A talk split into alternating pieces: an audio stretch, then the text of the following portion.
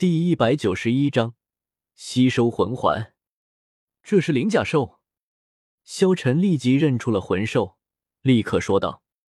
萧晨继续道：“灵甲兽的主要能力就是贴身肉搏，力量极大，凭借着惊人的防御力，几乎可以无视绝大多数同修为层次的魂兽技能攻击。你们三人还是一起动手吧，稳妥些。”蓉蓉前三个技能分别是增加速度、力量和魂力的，那么这第四个魂技就以增加防御为主吧。那只四千年左右的灵甲兽较为合适。萧晨接着说道。说着，只见萧晨飞身而起，落在了灵甲兽的面前，普通一拳。顿时，只见萧晨一拳轰打在了灵甲兽的身上。砰！顿时，只见一只巨大的灵甲兽朝着宁荣荣飞了过来，躺在地上，奄奄一息。这一刻，所有人无比震惊的看着萧晨，有些不敢相信，这也太厉害了！一拳干爆了一只千年魂兽。其实，现在的萧晨，一拳打死一只万年魂兽也可以，但是。萧晨的力量控制的非常的好，他将灵甲兽打得奄奄一息。这一刻的灵甲兽再也不能反抗了。蓉蓉，快吸收吧！萧晨笑着说道。宁荣荣点了点头，拿出了匕首，给了灵甲兽最后一击。顿时，只见一个紫色的魂环出现。宁荣荣然后坐在地上，开始吸收这灵甲兽。就在这时候，一只地穴魔蛛和人面魔蛛出现在他们的眼前。小三，你要地穴魔蛛还是人面魔蛛？萧晨连忙问道。萧晨记得书中，唐三是选择了地穴魔蛛。如果不出意外，唐三还会选择地穴魔蛛。知人面魔蛛独自在众多魂兽外，小眼睛中闪烁着冰冷的光芒，注视着他们这边。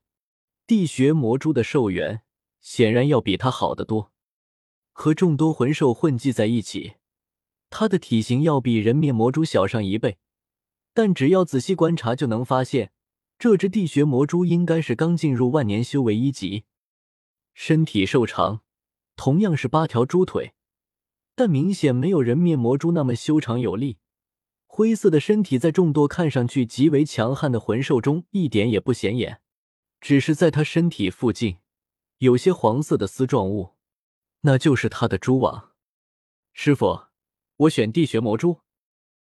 萧晨点了点头，然后朝着那地穴魔蛛奔袭过去。只见萧晨来到了地穴魔蛛的面前，手中的强大力量顿时爆发了出来。那人面魔蛛才几千年，那地穴魔蛛可是万年了。唐三看到自己身边的人一个个那么厉害，所以他还是选择万年魂兽，即便吸收有危险，唐三也想要选择万年魂兽。只见萧晨来到了地穴魔蛛的面前，万年地穴魔蛛比众人想象的还要阴险。与此同时，那只地穴魔蛛极其迅速的飞快后退，一闪身就已经躲到了一只高大魂兽的背后。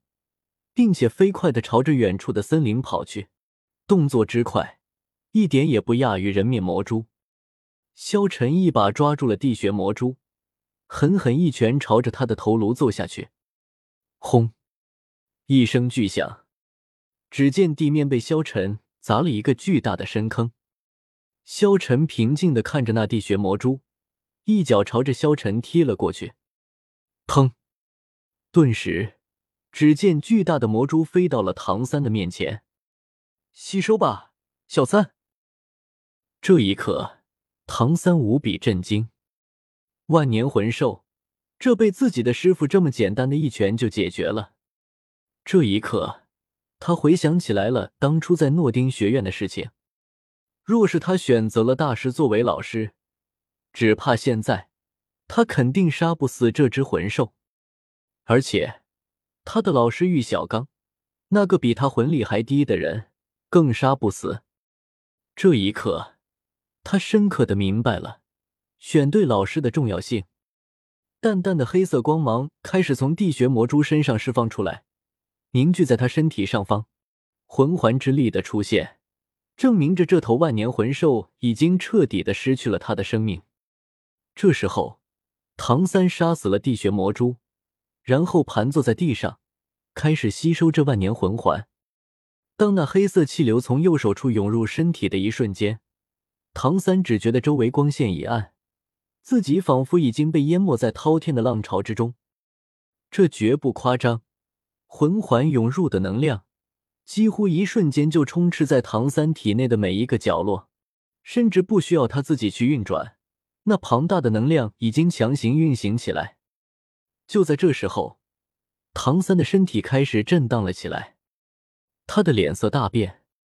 唐三的脸。就会发现，他的脸在不断变换着颜色，一会儿白，一会儿红，一会儿黑。唐三不会有事吧？王秋儿立即问道。萧晨看着唐三，摇了摇头，慢慢的走到了唐三的面前。只见滚滚的魂力注入了唐三的身体之中，使用治疗术，不断的治疗着唐三的身体。